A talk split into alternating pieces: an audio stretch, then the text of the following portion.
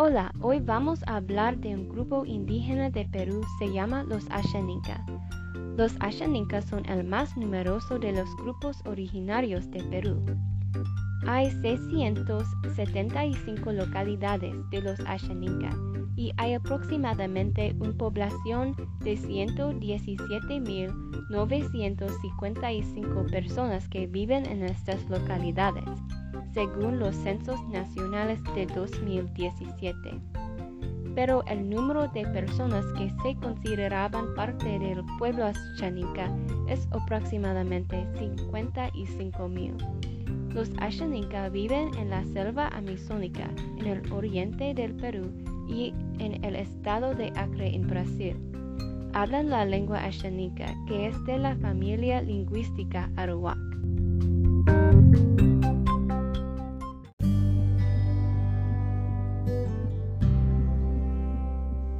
Las creencias y costumbres de los Ashaninka los hacen distintivos. Los Ashaninka respetan su cultura y las costumbres de sus ancestros para compartir conocimientos tradicionales con las generaciones nuevas. También respetan la naturaleza. Les es importante estar en armonía con la naturaleza y seres vivos. A causa de esto, no creen en la violencia. La cosmovisión de los Ashaninka incluye la creencia en espíritus invisibles. El sol y la luna son espíritus buenos, pero hay espíritus malos también. El chamán es una figura importante porque puede hablar con los espíritus.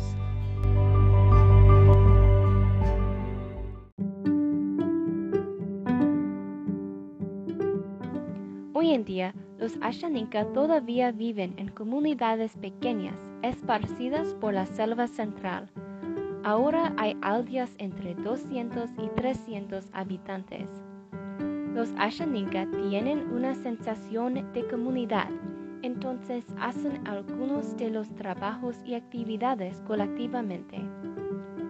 Algunos de los cultivos principales de la dieta de los Ashaninka son la yuca, el maíz, los frijoles, el plátano, el maní y los tubérculos. El masato es una bebida muy popular, hecho con yuca fermentada.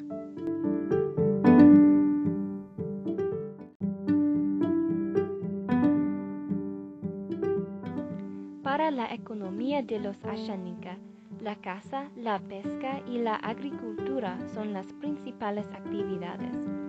Hoy en día, algunas personas cultivan el café y cacao para fines comerciales también. Hay roles diferentes para los hombres y las mujeres. Los hombres cazan, pescan y pueden tener papeles de liderazgo en la comunidad. Las mujeres se encargan de actividades como el cuidado de los niños, la cocina, la limpieza y la artesanía. Ambos hombres y mujeres participan en la agricultura. El escritor Enrique Rojas Zolesi escribió un libro sobre los Ashaninka y explicó que los Ashaninka creen que hay una división según género en la naturaleza. Las plantas y los árboles son femeninos mientras que los pájaros y peces son masculinos. La vestimenta tradicional de los Ashaninka se llama kushma. Las kushmas son túnicas largas y amplias hechas de algodón teñido. La abertura para la cabeza en una kushma es vertical para los hombres y horizontal para las mujeres.